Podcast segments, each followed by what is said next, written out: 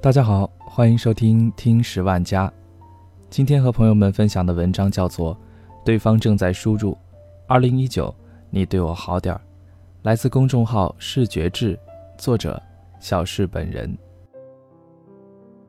见字如面，已是寒冬，好像都不需要什么特别的铺垫，就这么猝不及防的冷了一个城。二零一九年如约而至，现在的你过得还好吗？二零一八年，遗憾或是圆满，无法撤回；二零一九年，努力还是懈怠，正在输入。二零一八年，再见了。回望过去的这一年，你会拿什么告别？或许这一年你过得糟糕透了，工作不顺，感情坎坷，经历病痛；又或许这一年波澜不惊，还是一个人生活，还是一样的忙碌，但好在，你终于熬过来了。二零一九年来时，恰逢冬日，去喝一碗热乎乎的汤，让肚里有肉，笑里有勇气。总有一天，你会对着过去的一切微笑，你会感谢离开你的那个人，你会感恩给你伤痛的那些事。看透生活的真相，依然去拥抱热爱。年纪越大，越觉得周围一切了无生趣，年轻时的活力消失殆尽，对新鲜事物提不起兴致。成年人的世界里，少年感越来越稀缺。少年感不是懵懂无知，也不是不知天高地厚，而是知道世界有多残酷，也依然笑对现实的真相。见过世界辽阔，也还是为朋友送的礼物，发自内心的欣喜。待人接物成熟稳重，而在爱的人面前，还是忍不住会孩子气。生活自有它的方式，令我们渐渐宽宏，让我们明白。不管如何被对待，依然要许诺自己，明日必有阳光。众生皆苦，但还有一星半点是可爱的。岁月漫长，值得等待。有多少人曾许诺到白头，却在这个冬天的雪地里挥手告别？一个人的日子，天冷加衣，按时吃饭，努力工作，坚持锻炼。爱未曾来的日子里，好好爱自己，保持最美的状态。等爱情来临时，才会有勇气和底气去拥抱它带来的一切，才能真正的去享受爱情本身。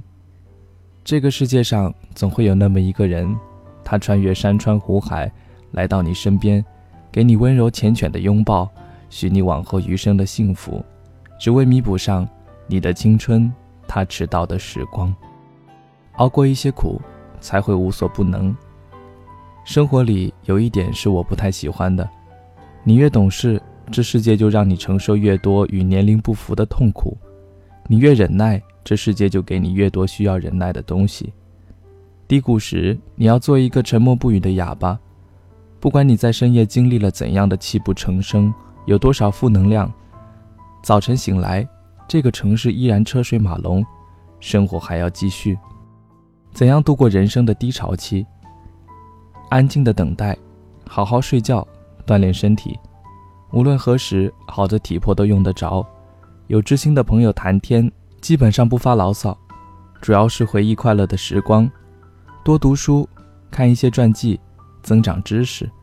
顺带还可以瞧瞧别人倒霉的时候是怎么挺过去的。趁机做家务，把平时忙碌顾不上的活都干完。不管前方的路有多苦，只要走的方向正确。不管多么崎岖不平，都比站在原地更接近幸福。遇见的都是天意，拥有的都是幸运。好像大多数的不开心都源于欲求未满，羡慕别人事业成功，羡慕别人婚姻美满，羡慕着朋友圈里潇洒美丽的一切。可是你知道吗？命运不会把所有的幸福都集中到某个人身上。得到爱情未必拥有金钱。拥有金钱未必得到快乐，得到快乐未必拥有健康，拥有健康未必一切都会如愿以偿。生活是一场遵守能量守恒定律的游戏，有得必有失，有悲必有欢。生命来来往往，并无来日方长。二零一八年，上帝收走了我们的童年、英雄、江湖和宇宙，我们失去了金庸。李咏、霍金、斯坦李，而有些人也失去了此生挚爱。二零一八年九月，二十三岁的英雄男孩王成龙为了救战友而牺牲，他的父母永失所爱。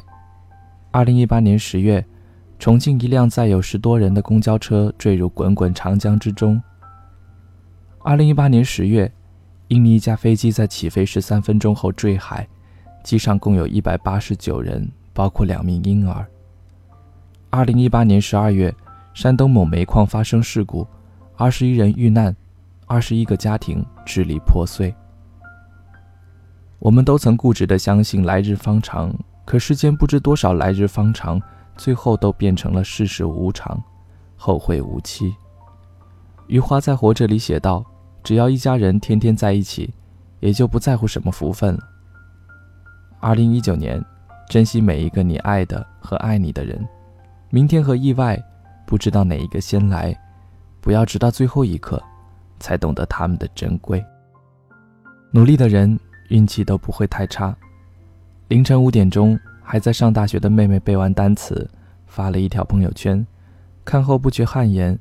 回想大学时光懒散懈怠，工作后也总是拖延不自律。说好，二零一八年要戒掉不好的生活习惯，赖床、熬夜、拖延、懒惰，到头来又成了一个死循环。我们时常与他人做比较，但其实你的竞争对手从来就不是其他任何人，你的竞争对手是你的拖延、你的自负、你正在消费的不健康饮食、你的懒惰、你正在养成的坏习惯和思维上的墨守成规。如果能克服他们，你还怕什么呢？接纳现在的样子，同时也完善你现在的样子。二零一九年，不期待，不假想，不强求，悄悄努力变厉害，为了想要的生活，为了人间的烟火气，为了今天的风和月。二零一九年，你好呀！回首二零一八走过的路。是否发现自己已经变了太多太多？从青涩到成熟，从稚嫩到稳重，从单纯活泼到沉默寡言，从古道热肠到淡然处之，也会偶尔忍不住怀念过往，忍不住叹息人间不值得。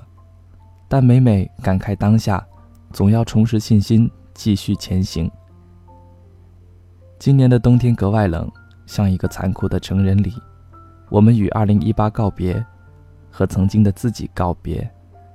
二零一八，再见了。二零一九，加油啊！好了，这就是今天的节目，感谢您的收听，我们下期再见。